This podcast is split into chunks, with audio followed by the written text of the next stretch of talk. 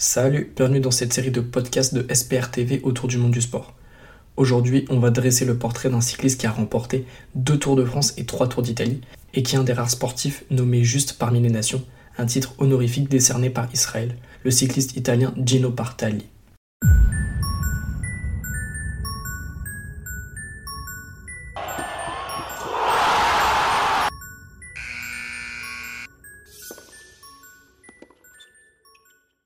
Gino Bartali est né en 1914 à Ponte et Ema, tout près de Florence, la ville où il mourra en 2000. Son père est terrassier, sa mère femme au foyer. Il grandit avec deux sœurs et un frère.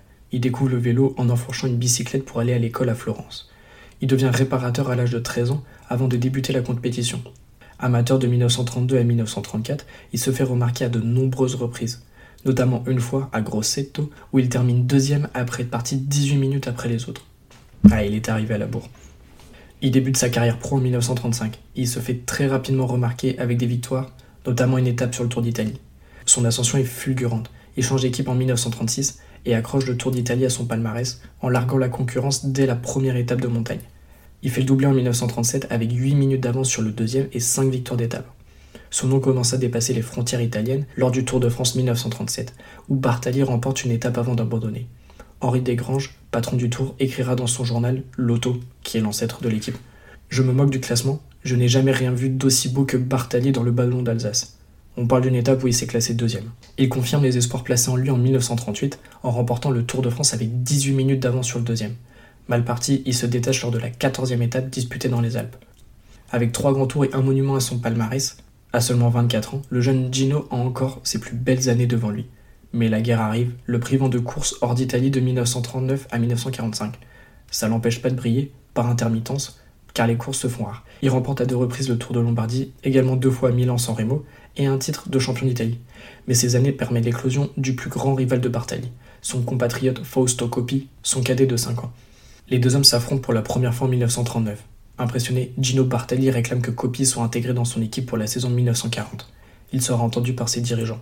Après une chute en début de Tour d'Italie, 1940, Gino Bartali se met au service de Coppi, qui remporte son premier grand tour. Les deux hommes ne restent pas longtemps dans la même équipe et leur rivalité devient réelle au sortir de la guerre. Les deux hommes sont coude à coude sur quasiment toutes les courses pour jouer la victoire.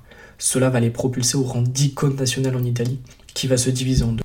D'un côté, les pro-Bartali, plutôt au sud de l'Italie, une zone plus catholique et attachée à l'Italie, pays où Bartali a disputé la majorité de ses courses. De l'autre côté, on a les pro-copies, plutôt au nord du pays, plus libéral, notamment au niveau des mœurs, et plus enclin à voyager dans le monde. De plus, Bartali espionnait souvent Fausto Coppi en marge des courses, car il le soupçonnait de se doper. Bon, c'était pas pour le dénoncer, hein, c'était pour le copier. À l'époque, euh, la lutte antidopage, ça n'existait pas. Leur plus grand affrontement est lors du Giro d'Italia 1947. Fausto Coppi remporte trois étapes, Bartali deux. Longtemps premier du classement général, Bartali est renversé par Fausto Coppi lors de la 16e étape sur les 19 qu'il y avait au programme. L'autre événement marquant est l'épisode des championnats du monde de cyclisme sur route de 1948. De peur que l'autre gagne, Bartali et Coppi décident de ne pas attaquer et de se marquer au cuissard. Les deux hommes finissent par abandonner. Un fiasco, et la fédération italienne décide de les suspendre pendant deux mois, avant de revenir sur sa décision. Leurs affrontements posent aussi problème pour le Tour de France qui se déroule alors avec des équipes nationales, car les deux cyclistes veulent être le leader unique de l'équipe. Bartali, pourtant à la ramasse depuis le début de la saison, a gain de cause en 1948. A raison, car il écrase le Tour de France avec 7 victoires en 21 étapes et le maillot jaune avec 26 minutes d'avance sur son plus proche poursuivant. Une seconde jeunesse du haut de ses 34 ans pour un homme de plus en plus souvent battu par copie.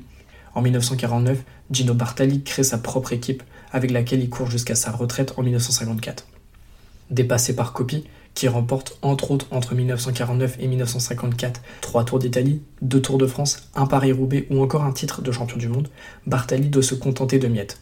Bon, c'était pas mal parce que c'était quand même quelques courses d'un jour, des victoires d'étape sur les grands tours. Il signe encore 6 top 5 sur les Tours de France et Tours d'Italie et est prépondérant dans les succès de Coppi lors des Tours de France 1949 et 1952. En 1949, Coppi avait perdu 37 minutes dans une chute lors de la cinquième étape, mais il finit par remporter le tour, grâce notamment au travail de Bartali dans les étapes de montagne. En 1952, Bartali joue l'équipier modèle en toutes circonstances. À force, un grand respect naît entre les deux hommes. En remerciement des services donnés sur le Tour 1952, Coppi laisse Bartali remporter un nouveau titre de champion d'Italie. Bartali et Coppi finissent même par devenir proches après la fin de la carrière du premier, Gino se consacre après sa carrière à son équipe cycliste et propose à Coppi de le rejoindre en 1960. Coppi accepte, enterrant définitivement la hache de guerre. Mais la collaboration n'aura pas lieu à cause de la mort de Coppi en 1960 de la malaria. Bartali se consacre à son équipe professionnelle jusqu'en 1963. Il se retire ensuite progressivement de la vie publique jusqu'à sa mort en 2000. Pourtant, son histoire ne s'arrête pas là. En 2013, Gino devient un juste parmi les nations, titre décerné par Israël pour les personnes ayant aidé les Juifs durant la Seconde Guerre mondiale. Retour en 1943. Bartali a eu beaucoup de chance car il n'a pas été mobilisé hors d'Italie. Grâce à sa popularité, il est le plus souvent affecté dans sa Toscane natale. Mais il a un problème avec le pouvoir fasciste. Lui, Gino le Pieux, ne peut supporter l'anticléricalisme du régime de Mussolini. Il a d'ailleurs déjà eu maille avec le Duce et ses sbires. En 1937, il est forcé de participer au Tour de France. L'année suivante, il est obligé de renoncer au Tour d'Italie pour se concentrer sur le Tour de France. À la fin de l'année 1943, son ami et archevêque de Florence Elia della Costa lui propose d'intégrer son réseau de résistance. Gino accepte. Sa mission est de faire passer clandestinement des faux papiers d'identité pour les juifs cachés dans les couvents de Toscane, mais aussi pour les résistants du nord de l'Italie. Il se sert de son vélo, en cachant les papiers dans la tige de sa selle ou dans son cadre. Son statut fait le reste et il est rarement embêté par les policiers lors des contrôles sur les routes. Quand il est arrêté, c'est soit pour un autographe, soit il explique qu'il est tout simplement en train de s'entraîner. Parcourant parfois jusqu'à 350 km, il a contribué à sauver environ 800 juifs et de nombreux résistants. Il livre parfois des documents au Vatican grâce à sa proximité avec le pape Pie XII qu'il connaît pour l'avoir rencontré après son mariage en 1940. Bartali frôle tout de même deux fois la correctionnelle en 1944 il est d'abord interrogé de manière musclée par la police de Florence, qui a intercepté une lettre du Vatican remerciant Gino Bartali pour ses services. Il passe ensuite 45 jours en prison, quelques temps plus tard, alors qu'il cherchait à se réfugier au Vatican. Mais à nouveau, sa notoriété le sauve d'un destin tragique. Voilà donc l'histoire de Gino Bartali, petit homme d'un mètre 71, grimpeur hors norme, mais aussi capable de remporter des sprints massifs, qui gagna pas moins de 5 grands tours, 7 monuments. C'est les courses d'un jour les plus prestigieuses, il y a le Tour de Lombardie, qui remporte à 3 reprises, Milan-San Remo qui gagne 4 fois, il y a également le Tour des Flandres, Paris-Roubaix et Liège-Bastogne-Liège que Gino Bartali n'a jamais gagné.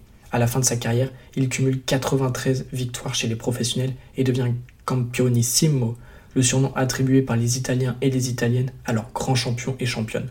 Grand sur sa bicyclette, il le fut aussi en sauvant des vies pendant la guerre, acte qui la tue jusqu'à sa mort.